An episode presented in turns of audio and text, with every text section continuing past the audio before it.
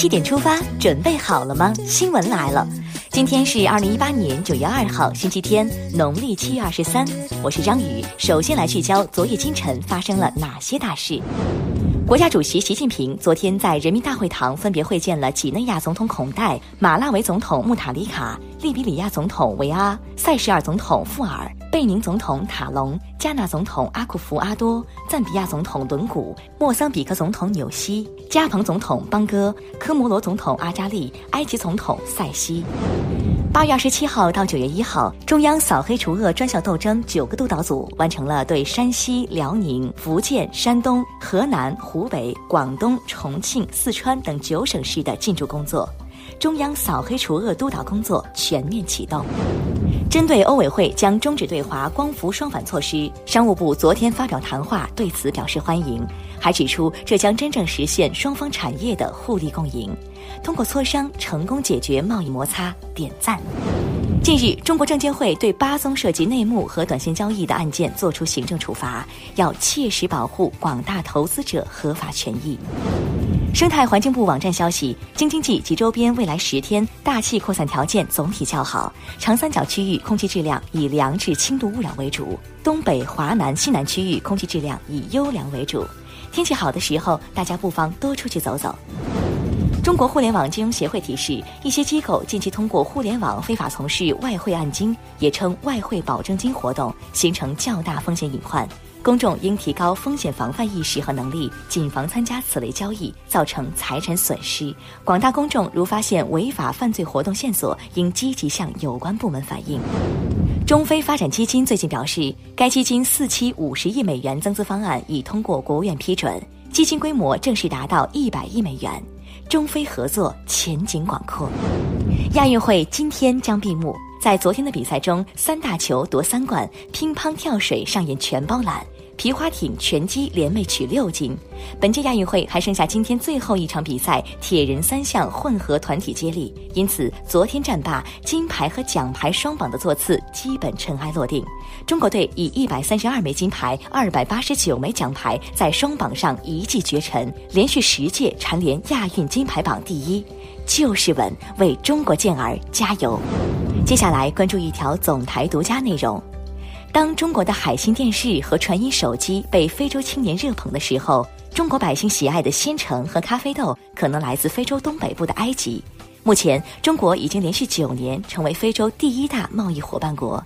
二零一七年，中非贸易额达一千七百亿美元。中国、非洲，一个是最大的发展中国家，一个是发展中国家最集中的大陆，两地道路虽远，情谊却长。中央广播电视总台央广网推出述说中非经贸合作的前世今生，快来了解一下吧。再来刷新一组国内资讯。随着中非合作论坛北京峰会进入倒计时，来自北京五所大学一百八十名志愿者组成的志愿服务团队，早在八月二十五号就已经到岗就位。加油，最美志愿者！昨晚，由国家电影局指导、中央广播电视总台和吉林省人民政府主办的第十四届中国长春电影节在长春电影制片厂长影音乐厅开幕。今年的金鹿奖花落谁家？我们翘首以待。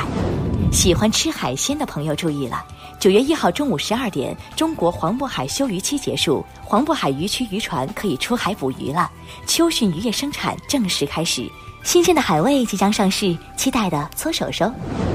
近日，昆山砍人案备受舆论关注。昨天，警方通报于海明的行为属于正当防卫，不负刑事责任。昆山人民检察院也表示，公安机关对此案做撤案处理，符合法律规定，法律公正严明。日前，教育部等八部门联合要求实施网络游戏总量调控，控制新增网络游戏上网运营数量。消息一出，引发股市巨震，A 股相关公司三十一号大幅低开，游戏公司一日蒸发一千八百亿市值。日前，洪泽湖流域因大量污水造成渔民受损严重。昨天，宿迁市环保局继续发布通报，湖区污染仍在蔓延，洪泽湖宿迁片区四个国考断面全部超标，肃清源头，减少损失，追查追责。还记得河北科技大学韩春雨团队论文争议事件吗？最近，河北科技大学公布韩春雨团队撤稿论文相关情况的调查处理结果，该团队不存在主观造假。韩春雨表示，研究过程不严谨，接受调查处理结果。科学必须是严谨的。年度开学大戏上演了。二零零七年，王文之到清华的第一年，他就开始为入学新生免费搬运行李，一干就是十一年。现在，清华大学物业管理中心还安排了二十九个同事和他一起组成了行李搬运队，暖心，这才是最美的人。近日，山东临沂一辆三轮车在路上突然起火。临沂公交车一零三路女驾驶员张峰开着公交车经过，发现火情后立即停车，拿起灭火器冲了过去，成功将火势控制。正能量满满，为勇敢女驾驶员点赞。看完身边事儿，再把目光转向国际。近日，美国总统特朗普致信国会，以联邦财政预算吃紧为由，拒绝自明年一月起给联邦政府雇员全面加薪百分之二点一，同时叫停年度例行地区性涨薪。日前，联合国消除种族歧视委员会要求日本政府解决慰安妇受害者问题和国内的民族歧视问题。对此，日本政府回应称极其遗憾，表示已经提出严正交涉。历史不容忘却。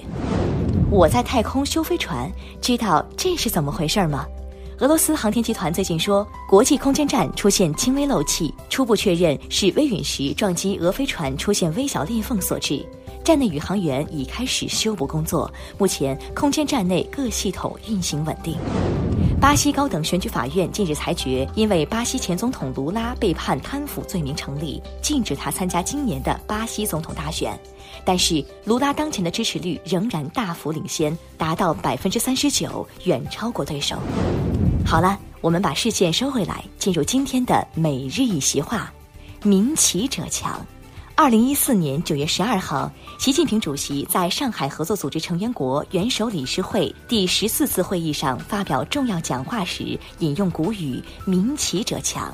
强调要坚持以促进民心相通为宗旨，全方位开展友好交往和人文交流，增进各国人民相互了解和传统友谊，筑牢上合组织发展的社会民意基础。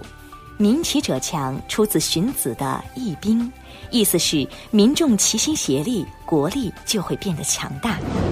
最后进入今天的每日话题：滴滴回应一百万将捐见义勇为基金会，你怎么看？九月一号，滴滴相关负责人回应称，原来承诺的一百万线索奖励，至今仍无公安机关确认的有效线索提供人认领，故将按照当时的约定，由授权的北京环球律师事务所于九月二号启动捐赠给公安部下属见义勇为基金会的流程。因迟迟未拿到奖金，曾经负责打捞嫌疑人的郑州红十字水上义务救援队的代理律师付建表示，已于八月二十八号向郑州开发区人民法院提起诉讼，并递交相关材料，要求滴滴兑现奖励。法院确认，目前已正式受理此案。这一百万奖励该给谁呢？对此你会如何选择？来留言区发表你的高见吧，还有可能会在明天的节目里出现哟。好了。今天的七点出发就到这里，我们明天再见。